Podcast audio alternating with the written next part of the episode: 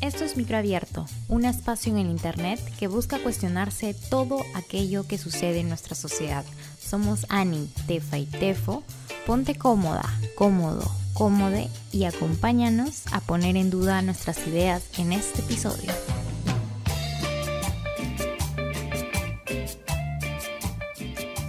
Tres, dos, uno, acción. Hola chicas y chiques del mundo y del Perú entero que nos estén escuchando. Somos Microabierta. Bueno, chiques, entonces para finalizar, queremos introducir el tercer bloque que va más enfocado a estas reflexiones, como dicen ahí, no finales, sino hasta la fecha. Porque en verdad tenemos muchas esperanzas y debería ser así de que sigamos protestando y manifestando nuestra opinión pública y que seamos escuchados. Entonces, para este último bloque, nuestras micras abiertas han respondido a la pregunta, ¿qué sentimientos o pensamientos te han dejado hasta ahora esta semana de protestas?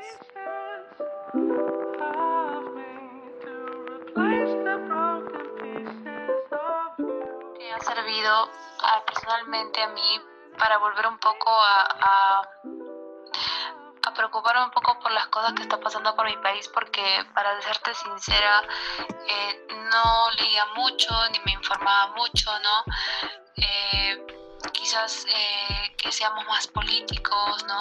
Que investiguemos más, porque no todo es lo que te transmite la televisión.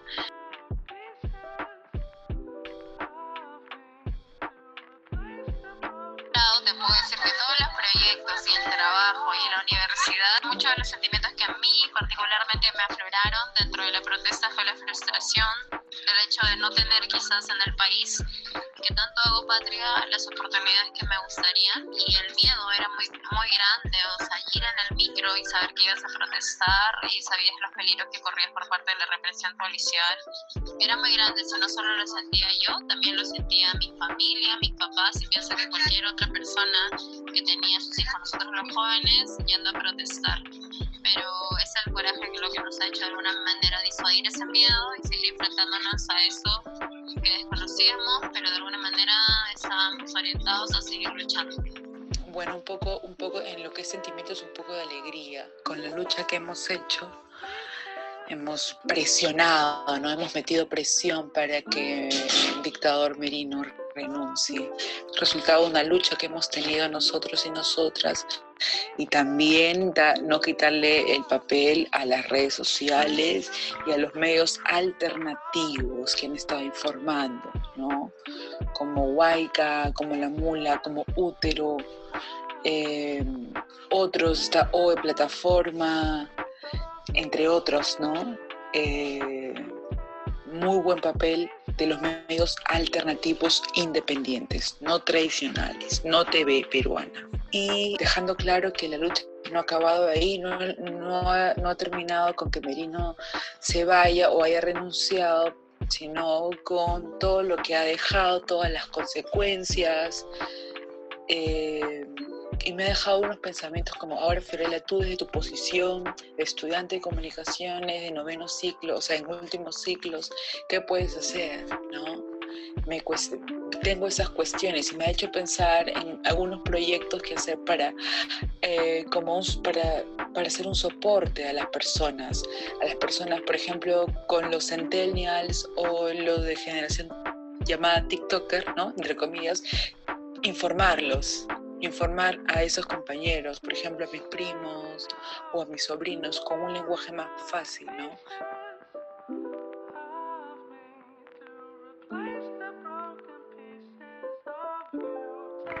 Primer lugar, creo que fue desgaste, desgaste emocional.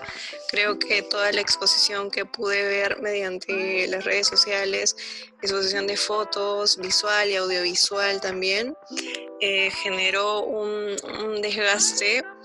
Em, llegué a ver un montón de veces los videos de, la represión, de, de, todos los heridos, de las agresiones, toda esa sangre igual repercute en, creo que en la salud mental de las personas. Aprendí a lo largo de los días a tener momentos de desconexión digital. Creo que eso pudo ayudar un poco, ya que llegué incluso a tener pesadillas con respecto a todo lo que estaba pasando. Después de eso, igual me quedo con un, un sentimiento positivo al ver cómo todas las personas de algún modo u otro buscaban apoyar, todas las personas que se solidarizaron y formaron brigadas para llevar alimentos a los protestantes o agua o se sumaban para poder tal vez no estar presentes en la marcha, pero decir sí, yo te voy a apoyar mandándote un taxi, envíame tu ubicación para poder tener un conteo de las personas que asisten y garantizar tu seguridad. Me quedo con eso y me quedo con la sensación de cómo la población unida, el pueblo unido realmente puede generar cambios. Creo que esto está la renuncia de Merino de todas maneras marca un gran precedente con respecto a cómo las movilizaciones pueden generar cambios. Lamentablemente el costo fue muy alto, no, no debió ser necesario que fuera pagado con el sacrificio de dos personas, pero aún así esperemos que eso no quede impune bastantes pensamientos y sentimientos nuevos, ¿no? Eh, me sorprendió ponerme tan triste eh, ante la muerte de Pinty Bryan, ¿no? Porque son personas que, bueno, puede apenarme, pero son personas que yo no he conocido, ¿no? Pero a pesar de eso sentí de verdad muchísima pena por lo que estaba pasando, impotencia. Eh, aún así, quedan muchos pensamientos, ¿no? O sea, ¿qué, ¿qué se tiene que hacer para que esto no se vuelva algo cíclico, ¿no? Es, es momento ahora de, hacer cambios.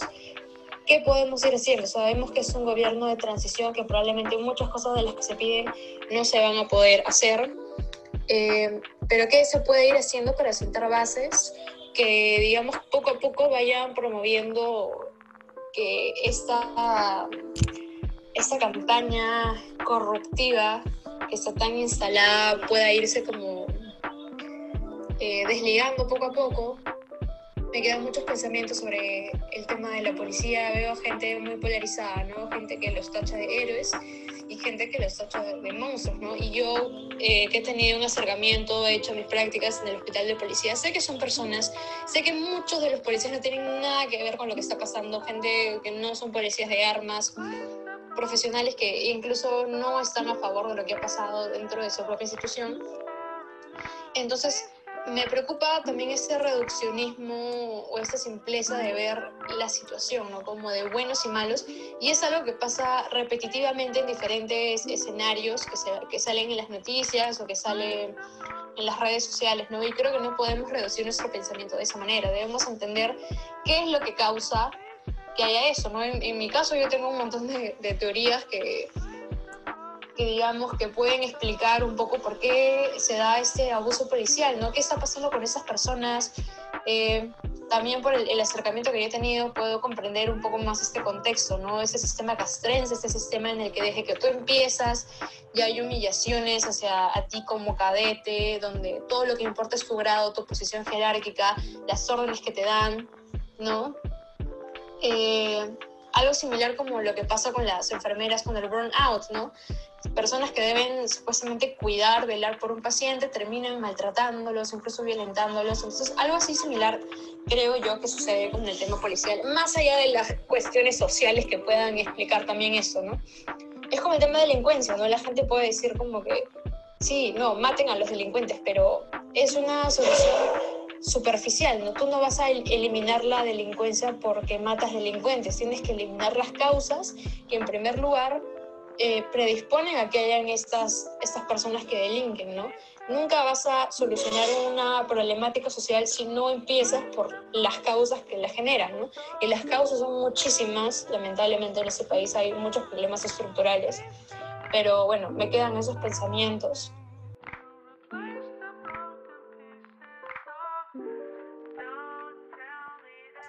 Buena reflexión, me gustó bastante. ¿Sabes una historia de una amiga que Willax ha puesto esto. ¿Qué dice? Dice, atención generación bicentenario, buscamos jóvenes o jovenas inteligentes y cultos que se sientan listos para debatir con Beto Ortiz. Si este es tu caso, escríbenos. Base en Willax. ¡Ay, los odio! ¡Qué! Ven, ¿qué miedo ir con Beto Ortiz. Ni El se joda. ¿Sabes lo que yo creo? Que el pinche Beto Ortiz hace todo para llamar la atención. O sea, me parece tan jodido Yo creo que es que como... Ya bueno, fácil lo que podríamos mencionar es más o menos de qué reflexiones podríamos dar.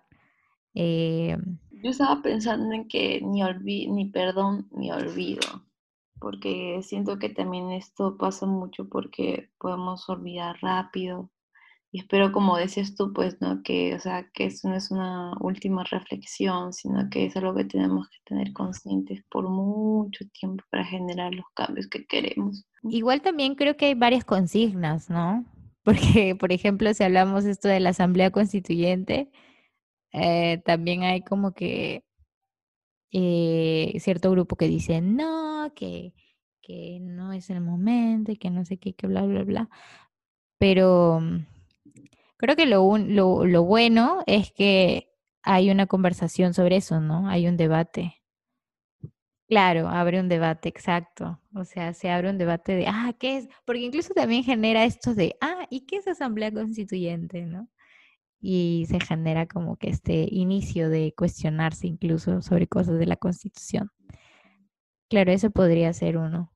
También, ¿sabes? Otra reflexión que me deja es que debemos estar más informados y no me refiero solo a compartir algo que vemos un post o ir a una marcha, sino también involucrarnos desde saber, porque siento que mucho hablan de queremos cambiar la constitución, pero no sabemos qué exactamente queremos cambiar, si realmente la queremos cambiar, queremos modificar algo, cositas así. Y creo que también esto, en plan, todos los jóvenes nos hemos movilizado porque como hemos estado siempre desde, mm, como viéndolo, observándolo, pero no involucrándonos, ahora que ya hemos tenido que involucrarnos porque nadie más lo iba a hacer, también nos deja como esa cuestión de querer saber más para también defender nuestra posición en lo que, o en- lo que creemos.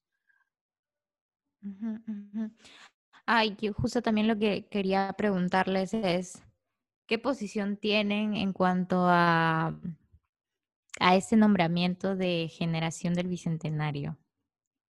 No sé qué opinan ustedes. Y eso también siento que es como que, o sea, sí, sí está chévere, pero justo vi que ya han hecho una nota como que el- los jóvenes del Bicentenario, siento que ya tanto comercial, y digo, ya va a salir hasta en Arellano, como en estilos de vida, algo así. Creo que mm, al menos está mejor que la generación Pulpín, ¿no? O sea, Sí, cuando salíamos a marchar nos trataban como los chivolos, los que no saben mucho, ¿no? Y ahora siento de que con eso de la generación del bicentenario, eh, más bien es un poco, un poco lo contrario, ¿no? Es, es darle valor a, a esta generación que, que sí tiene las agallas para poder eh, salir con toda la fuerza y energía a, querer cambiarlo todo. Y, y que bueno, es una, evidentemente es una cuestión eh, generacional, ¿por qué? Porque al menos, al menos este, la generación de mis padres, eh, ellos recién pudieron votar, por ejemplo, a los treinta y pico de años, ¿no? Cuando terminó toda la dictadura militar y, y finalmente eh, no, nunca, nunca se atrevieron a, salir a manifestarse también justamente por, por toda la violencia que se vivió en los 80s y 90s. Entonces, es una generación, o sea, al menos, por ejemplo, la de mis papás, es una generación que tiene muchísimo miedo en las calles, tiene mucho miedo de expresar, in- incluso de, eh, de decir qué es lo que opina sobre política o, o si es que está a favor de tal o cual eh, candidato, candidata, ideología, ¿no? Entonces, em, creo que de cierta manera el, el hecho de que tanto un poco, ¿no? Este, mi generación como la que, la que, la que está eh, más que nada organizando todas estas movilizaciones, eh, no hemos vivido los conflictos armados de los 80s y 90s como tal, o sea, de, ser al 100% conscientes de, todo lo que estaba sucediendo, ¿no? De, ese miedo a, decir abiertamente que es de izquierda sin que te tengan que meter preso o te, tengan que meter eh, un- una, una bala, ¿no? Entonces, y también como que el hecho de que no estamos ni siquiera reafirmando la- una izquierda maoísta o una izquierda eh, con alguna afinidad con. Sendero o el, o el MRTA, sino todo lo contrario, una izquierda que de cierta manera reivindica las luchas populares y reivindica la lucha de las y los trabajadores, ¿no? Entonces, y de las mujeres sobre todo, de las mujeres y las disidencias, que eso jamás en los años anteriores una izquierda hubiera podido reconocer y mucho menos Sendero ni el MRTA, ¿no? Porque evidentemente eran organizaciones eh, homofóbicas, retrógradas, conservadoras, este, que, que más se parecen a la ultraderecha que, que a un partido revolucionario, ¿no? O a un, o a un, este, un colectivo o organización revolucionaria. Entonces, em, creo que sí es esta, esta nueva generación la tiene clara en ese sentido, tiene, ti- la tiene muy clara en, en sentar una posición política y, y claro, haber vivido ya eh, 40 años de neoliberalismo puro y duro, este, te hace sentir y, y- y- y no es para menos querer cambiar las cosas, ¿no? Porque sabes de que esto no está funcionando, de que esta, esta, este sistema no está funcionando para el 99% y, y que evidentemente queremos, queremos cambiarlo. Y, y en ese sentido me parece muy importante esta consigna de la Asamblea Popular, de la Asamblea Constituyente Popular Libre y Soberana. Me parece muy importante que se cambie la constitución porque no puedo concebir la idea de alguien preguntándose por qué tendríamos que cambiar la constitución. Creo que para mí la primera cosa que puedo responder es porque vivimos con la, con la, con la constitución de un dictador. O sea, creo que de, de por sí eh, debería estar descartado. O sea, no deberíamos ni siquiera seguir avalando una constitución de un dictador, ¿no?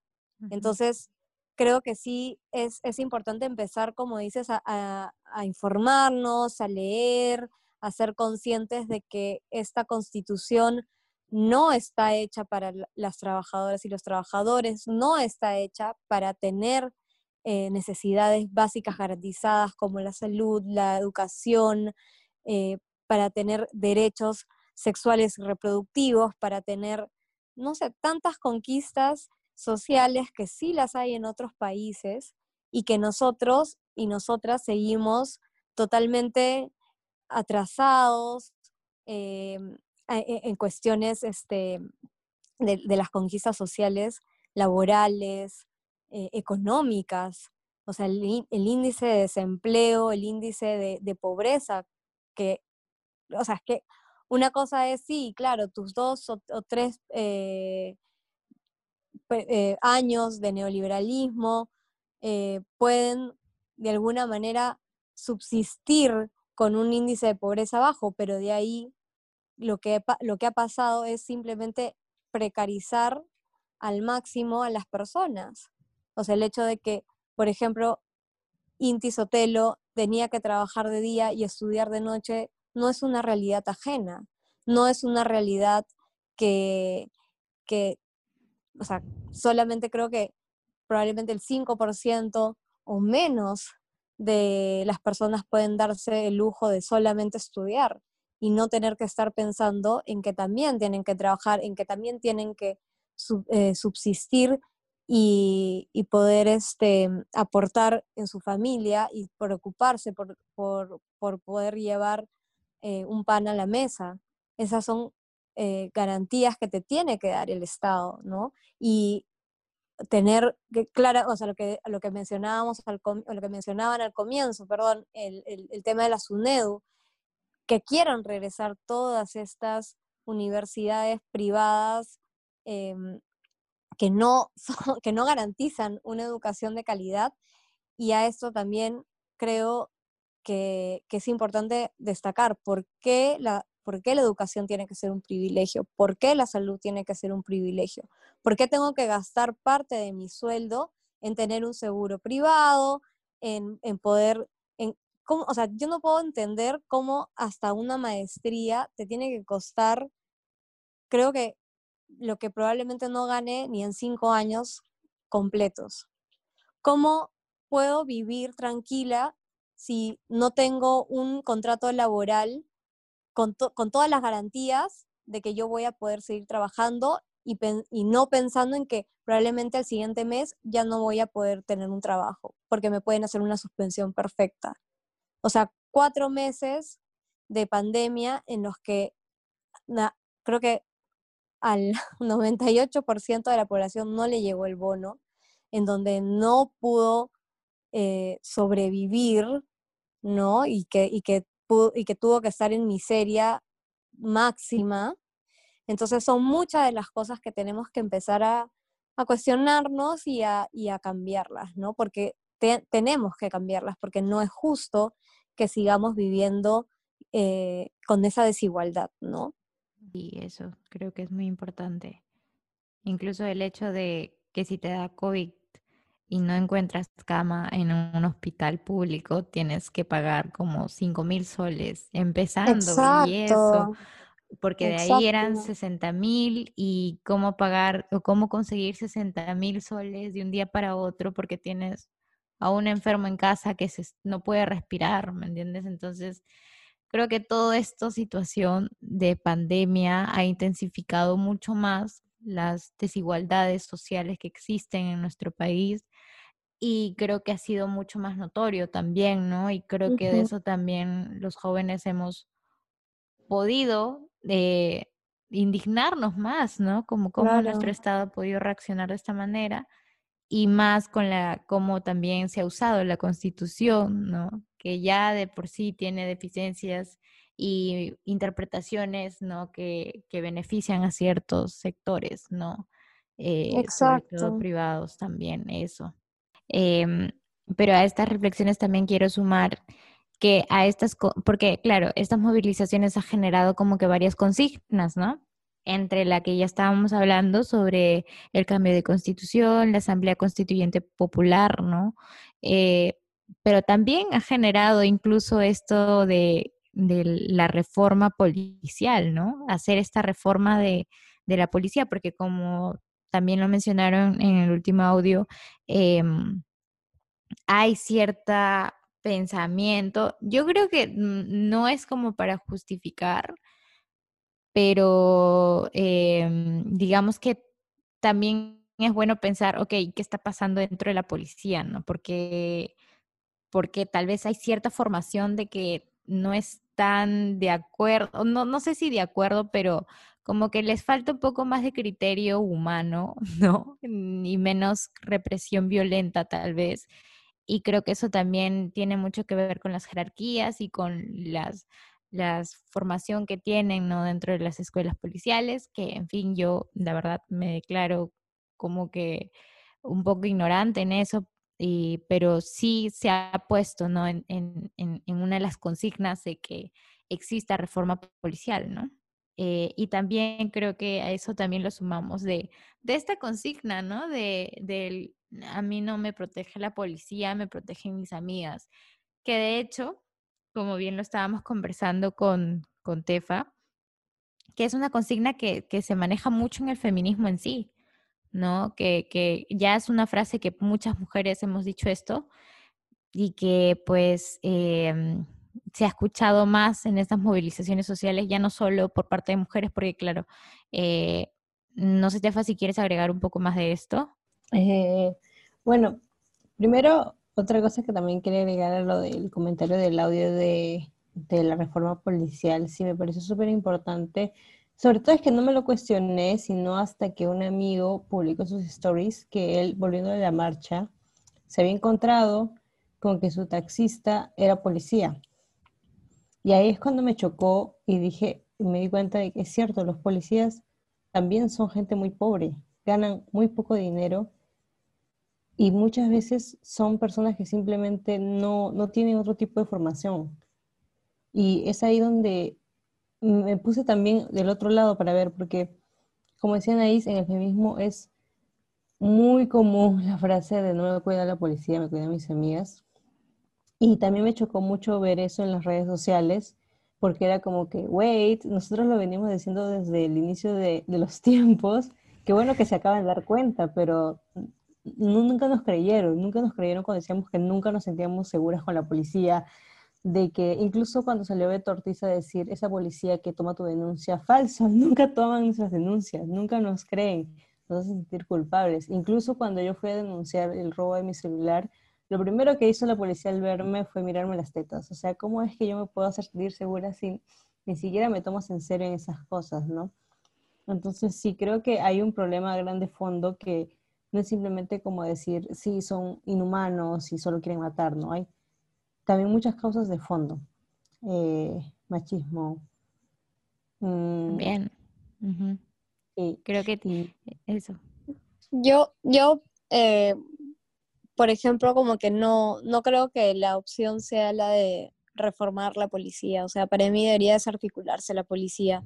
Para mí las, debería desarticularse toda forma de fuerza, de institución represiva y fuerza policial o, o armada, ¿no? Porque em, los países que justamente tienen fuerzas represivas como las que conocemos en nuestro país, son porque justamente vivimos en este sistema que obliga al, a, la sociedad a, y, o sea, y al 1% a poder armarse de esta, de esta seguridad, ¿no? O sea, son son los, son los que le sirven a este 1%, porque jamás van a estar del lado del pueblo, jamás van a estar, o sea, está bien, el, policía puede ser a la vez taxista o puede ser, no sé, cualquier otra, otra, otra profesión o, u oficio, pero decidió ser policía.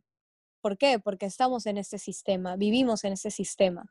Y vivimos en un sistema en donde te obliga a tomar decisiones, ¿no? De, de, de, esa forma.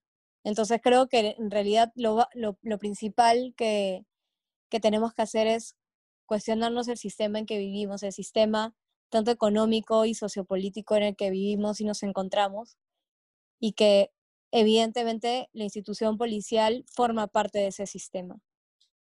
Entonces, creo que sí, eh, nada, como que no, no, no creo que, que, que para mí cambiar, es como lo, como lo que dicen, ¿por qué mejor no reformamos la constitución? ¿O por qué mejor no reformamos?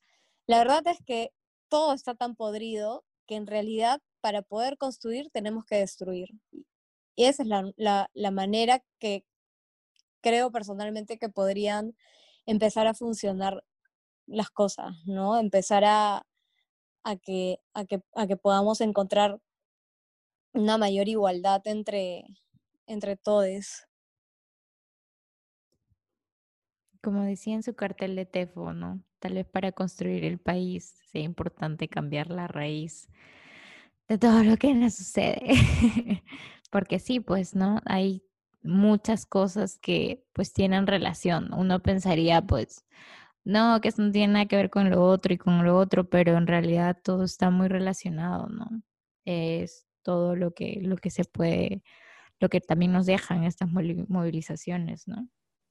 Totalmente, todo está demasiado unido que es como que difícil quedarse en solo un problema cuando hay muchos problemas de fondo. Otra de las reflexiones también que me llevo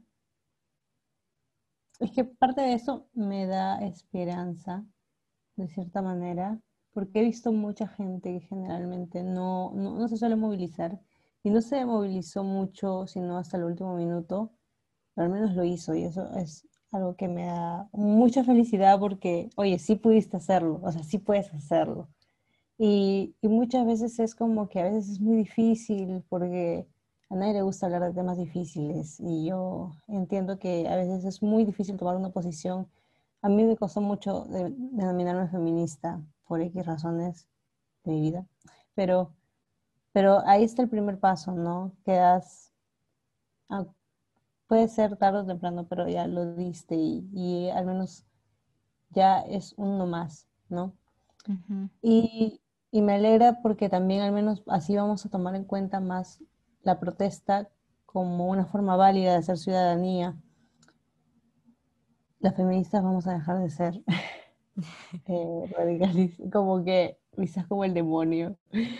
Vamos a ser más, espero, ¿no? Que a partir de esto la imagen de protestar, de cuando nosotros nos indignamos con la muerte de otra compañera, ya no se ha tomado como que, oye, exageradas, oye, ¿por qué pintas esto? Porque, oh, wait, nosotros también lo hicimos en esta ocasión. Entonces, no, también marca un precedente, como dice, para dejarnos protestar. Sí, creo que eso, ¿no? Creo que dejamos esa tendencia de, oh, no hay que hablar de política, o no, o no quiero tener una posición frente a lo que pasa el gobierno. O sea, ya dejamos ese estigma o esa costumbre de ser apolíticos, ¿no? De que, ay, no, eh, política es cosa de adultos, ¿me entiendes? O e- esa cosa porque incluso para muchas y muchos, como ya lo mencionaron tal vez en algunos audios, ha sido su primera marcha, ¿no? Y, y eso también es un, ok, voy a darle a mi participación ciudadana, a pesar de, de la pandemia, a pesar de, de toda la crisis que estamos teniendo, ¿no? Que también nos afecta de manera diversa a cada una y a cada uno, este, hay esto, ¿no? De motivación a querer decir algo, o sea, ya no hay como, porque claro, eh, ah, se habla mucho de esto de que, uy, la política era cosa de adultos, ¿no? Y claro, el hecho de ser feminista también es tomar una posición política frente a lo que pasa en la sociedad, ¿no? Y que haya estas manifestaciones. Antes también se, criminal- se criminalizaba estas manifestaciones, ¿no? En cuanto a que, uy, no, este, esos antimineros, eh, comunistas, eh, no sé, Exacto, terrucos, ¿no? Que, que, ay, sí, que mina sí, no digo, mina no, agrosito, esta vaina, ¿no? Como que, ay, este, estos, y porque se llama así, ¿no? Que, ay, que subdesarrollados, ciudadanos de segunda clase, ¿me entiendes? Entonces, yo creo que en realidad em, hay tantas protestas también al interior del país y que em, También se- también se ha criminalizado tanto, ¿no? Eso Algo- también. Algo que también quería comentar es que a mí me resonaba mucho cuando decían, ay, seguro los que marchan es este gente que no tiene nada que hacer, está haciendo hora o no trabaja. Y quiero yo recalcar o visualizar el valor de, o sea, el impacto que tienen nuestras marchas. O sea, no es que yo no voy a hacer hora las marchas, creo que todas las que hemos ido podemos constatar, también Soledad lo dijo que ya llega un momento en que te cansa. Yo veía que todos los días eran de marcha y decía, wow, ¿cómo, cómo la gente nos puede tildar de que hacemos hora cuando en verdad venimos, estamos cansados, hay gente que gracias a algo, a un ser divino, no sé, se organiza y nos puede brindar hasta alimento, ayuda, cuidado. O sea, no es como que de gratis estoy ahí para perder mi tiempo. Eso era lo que me resonaba bastante. Y también ver que, o sea, que eso también de que ahora nuestras marchas tienen un valor porque sí generan cambios. Hemos visto que en verdad nosotros fuimos quienes expulsamos a Merino, sacamos todo, ¿me entiendes? Ahorita también incluso las marchas continúan para buscar justicia por Inti, por Brian. Y por último es que somos súper poderosos, ¿me entiendes? O sea, ya nadie, no, un político no puede venir aquí a hacernos frente con que soy político, con tales estudios, porque realmente nos llega, tenemos la información a la mano, podemos saber mucho más que él, parcharlos a todos. Y eso, pues. Creo que eso es importante, porque como ya lo hemos venido diciendo en los bloques anteriores, o sea, realmente hay un desgaste emocional ir a la marcha, ¿me entiendes? Y sobre todo en plena pandemia también es como un, no es bonito, o sea, créeme que no es fácil decir, ya, voy a ir a la marcha y todo esto, ¿no? Porque también hay cierta tensión que se vive ahí, ¿no? Y se corre cierto riesgo, ¿no? Entonces, creo que es importante porque, claro, al inicio para desvalidar tal vez un poco decían, ay, estos jóvenes, como, como alguna vez escuché, creo que dijo Antero de, ay, tanto tiempo que han estado encerrados, como que quieren Ah, sí. desfogarse, cosas así. Y es como, men, ¿realmente quiere, crees que me voy a ir a desfogar con policías esperándome, con bombas lacrimógenas, tirando perdigones? O sea, créeme que no es la, o sea, no es bonito, o sea, no es, uy, sí, me estoy aquí en la marcha. Porque claro, uno puede tomarse su, su cartel, ¿no? En, el Palacio, con su foto, ¿no? En el Palacio de Justicia con mi cartel, pero, pero todo el tiempo estás como, ¿dónde está la policía? Se acerca, se viene, me voy, ¿a dónde voy? Este, el vinagre y esta cosa, ¿no? Entonces, realmente es, es eso, ¿no? También hay como que un esfuerzo por parte de, de eh, claro, también los carteles que también han sido muy ingeniosos por parte de los jóvenes y creo que eso es importante, ¿no? Que haya una cercanía, que hagamos nuestra manera de hacer política, ¿no? Incluso siendo jóvenes que desconfiamos de la política, que no pertenecemos a un partido político, que tampoco estamos interesados en, en pertenecer exactamente a los partidos políticos tradicionales o algo así, este, y, y hacemos hacemos nuestros carteles con mensajes políticos haciendo referencia a memes y a caricaturas y todo eso. Entonces, creo que es importante, ¿no? Que también hagamos política de, claro, el bloque de recomendaciones. Eh, hay han salido también páginas, eh, cuentas en Instagram especializado en cosas de la marcha, ¿no? En los desaparecidos, para poder buscar a los desaparecidos, los grupos de desactiva, eh, de cómo apoyar también a la primera línea, a los brigadistas. Eh, ha salido, la verdad, una, un, digamos que las redes también nos han ayudado un montón, pero también creo que es importante la motivación de la ciudadanía, ¿no? De los jóvenes también. Y, eso es, es, muy importante que también nosotros nos dejemos de ser apolíticos, ¿no? De ser indiferentes un poco a lo que sucede a nuestra política, porque pues ya vimos que todo está cagado, amigos, amigues.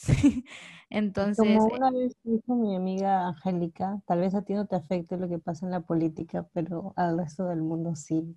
O sea, somos probablemente un grupo muy reducido de que si ignoramos la política no le pase nada, pero el resto del país sí. Sí. A, Entonces, a mí, yo me puse a pensar que el día, pero esto mis papás nadie sabe que yo he ido a las marchas, he ido a viaje, ya, porque aquí no toman pues, una posición frente a eso. Pero yo recuerdo que, como mi mamá sabe que yo me involucro en esos temas, ella estaba de viaje, me dijo, este, oye, no vayas a ir a la marcha. Y yo le dije, no, Manuel, porque, y me dijo tal cual, porque a ti no te afectan esos temas. Y yo fue como que, mamá, no, ¿cómo puedes decir eso? O sea, te juro que fue como que yo me quedé shock porque dije, mi mamá es de provincia, a mi mamá le ha costado tal vez eh, ahorita tener las cosas que tiene. Entonces, se, o sea, yo digo, de todas maneras, ella dentro de, o sea, tiene que tener alguna, algún fastidio, ¿me entiendes? O sea, también se tiene que indignar con lo que pasa, pero ¿por qué no? O sea, ¿por qué no? Y no entendía. Y creo que llegué a una reflexión, o sea, mi mamá ahorita está en una posición, o sea, no es una, no, es una posición que le afecten esos problemas, pero también dije, creo que a esta generación de personas adultas, incluso también aquí involucro a la gente que tal vez de escasos recursos, otras condiciones socioeconómicas, tal vez a, veces ante esta situación ese grupo puede mostrarse indiferente, no porque les llegue o porque o sea, no les importa, sino tal vez porque como han estado acostumbradas a esto, a esto, a este tipo de estado, ya se han visto en un plan como que de resignación. O sea, y a veces yo decía, pucho, tal vez te puedo entender a ti, mamá, desde tu punto de resignación, resignación, pero igual muy privilegiada, pero no le puedo entender a una persona ahorita a mi edad que se muestra indiferente, como vimos muchos de nuestros amigos, incluso en cuentas así públicas con mucha difusión, de tú tomar una posición tan indiferente cuando, bueno, tienes redes, tienes conocimientos, tienes estudios o no, pero o sea, la información está y te va a llegar en cualquier momento. Uh -huh. Igual creo también que, creo que... Creo que no te mueve porque estás en tu comodidad. Uh -huh. Igual creo que también es importante mencionar algo que dije no al inicio. A veces, claro, ya, a mí ya no me interesa la política porque también desconfío de ella y ya sé que son así, ya sé que van a hacer sus mañas y van a robarse dinero y que van a hacer esta cosa, ¿no? Y que, y que sí, pues la, la política es así y, y, yo lo que tengo que hacer es conseguirme las cosas por mí misma, ¿no? O por mí mismo, ¿no? Y, y hacer esto de, de, de, yo me tengo que buscar el pan de cada día y tengo que continuar, ¿me entiendes? Entonces a mí la política, pues, al final tengo que pagarme una clínica de 5 mil soles, 60 mil soles, ¿no? Entonces eso es, es, eh, es también lo que a la generación de nuestros padres también es como que ya, yo tengo que seguir así, haya presidente o no presidente, ¿no? Es lo que también he observado. Bueno, amiga, sí, ya para cerrar el bloque, bueno, nada más yo quería hacer una queja antes eh, sobre la frase generación del bicentenario, por favor, amigues, no dejemos que se mercantilice, no dejemos de que esta frase haga que nos nuble y ya nos creamos lo máximo por lo que pasó una semana, no. Que recordar que los hermanos de Chile van, ya procesando un año y todavía han visto pocos cambios, bueno, lograron cambiar su constitución, pero si a ellos les tomó un año, ¿cuánto nos tomará a nosotros para cambiar un montón de problemas de fondo que tenemos? Así que, amigues, no dejemos de engañarnos por las palabras bonitas de nuestro presidente ni de nuestra prensa Sí, y yo lo último que quería decir es que también evitemos centralizar las luchas, por favor, no lo hagamos, porque creo que hay también jóvenes que se organizan al interior del país y que no solo por esta crisis sanitaria, sino que han venido desde hace mucho tiempo eh, eh, organizándose, mucho tiempo resistiendo. Y también a mí sí personalmente como que me fastidia un poco la degeneración porque, claro, hay muchos de nuestras generaciones anteriores que ya han estado como que han dejado de lado el, el esto de pronunciarse, de tomar una posición política y todo esto, pero también hay grupos como pues sucedió en el Baguazo, como sucedió en las manifestaciones indígenas que también han venido resistiendo a la colonización, ¿no? A las a esto de la imposición de la propiedad privada en propiedades indígenas, ¿no? en comunas indígenas. Entonces, eso también creo que es importante, ¿no? Que no minimicemos todo de nosotras ya estamos aquí y estamos haciendo todo, sino que también somos un producto de, de, la, de la indignación de nuestras generaciones anteriores, ¿no? Y, y eso de nuestra historia, eso también. En resumen, las luchas siempre han existido, solo que hasta el momento han sido centralizadas. Entonces, recordemos eso siempre. Ya bueno, para terminar este bloque y comenzar el bloque de recomendaciones, eh, vamos a escuchar la canción Antipatriarca de Ana. Yo puedo ser tu hermana, tu hija, Tamara, Pamela o Valentina. Yo puedo ser tu gran amiga, incluso tu compañera de vida. Yo puedo ser tu gran aliada, la que aconseja y la que apaña. Yo puedo ser cualquiera de todas, depende de cómo tú me apodas. Pero no voy a ser la que obedece porque mi cuerpo me pertenece. Yo decido de mi tiempo, como quiero y dónde quiero. Y dependiente yo. Ya volvimos y para este bloque vamos a recomendarles algunas cosas relacionadas a la marcha. Yo quiero recomendar una página, bueno, un grupo de IG que se llama Desactivación-Feminista. Eh, ya saben que son un grupo de brigada para la desactivación de bombas lacrimógenas. Ellas están recibiendo donaciones, así que pueden seguir apoyándolas en su Instagram. Bueno, yo algo que quisiera recomendar son dos cuentas. Uno es ecorazonar, arroba ecorazonar. Bueno, yo la verdad quería eh, recomendar un libro, pero, pero antes de, de, decir también, creo que hay un medio este, que me parece a mí también muy importante, medio de comunicación independiente, que es este Manual Sada, ¿no? Que ha estado como que eh, también informándonos, ¿no? De, también desde una perspectiva, ¿no? Feminista, ¿no?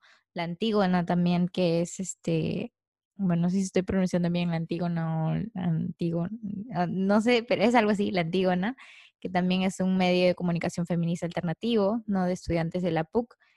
Y Dilo Fuerte, ¿no? Que también es eh, un medio de comunicación independiente, ¿no? De, que también ha ido ahí informándonos poco a poco sobre lo que ha estado pasando.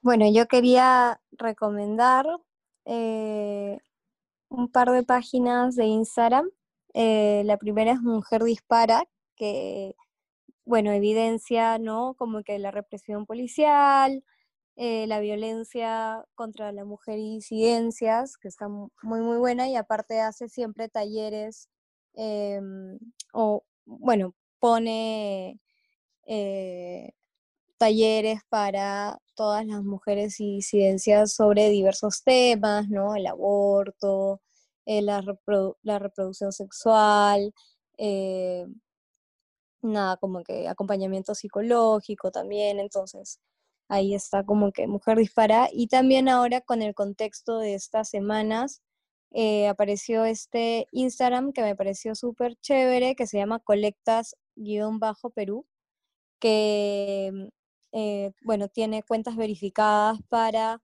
eh, poder apoyar em, económicamente a las familias de tanto de los asesinados, de los jóvenes asesinados, como de, los heridos, ¿no? O sea, a, las y los heridos de, de la represión policial. Y quería sí, antes de, ya despedirnos, eh, recomendar un libro que a mí me, gustó un montón, que se llama Manifiesto de un, de un Feminismo para el 99% de Ciencia Rusa, Nancy Fraser y otra eh, académica feminista más, porque eh, si bien muchas veces los libros académicos a veces nos cuesta un poco leer y entender, ¿no? Por las palabras y el léxico que usan. Este libro me sorprendió muchísimo porque es súper fácil de leer y, y nada, y como que lo disfruté muchísimo, me lo terminé al toque. así que estoy segura que, que, les va a gustar un montón y se puede encontrar en PDF, así que está, está muy bueno. Gracias por esas recomendaciones, Sol, y gracias por venir a nuestro podcast hoy día. Gracias por tu testimonio también y gracias a todas y todos los que participaron en la marcha, en nombre de los que no pudimos asistir. En verdad son personas muy valientes, eh, sobre todo en el contexto de pandemia en el que estamos y el nivel de represión policial en el que no, al que se vio sometido en esos, en esas dos fechas importantes, ¿no? Entonces, gracias Sol, gracias por tu aporte a la sociedad.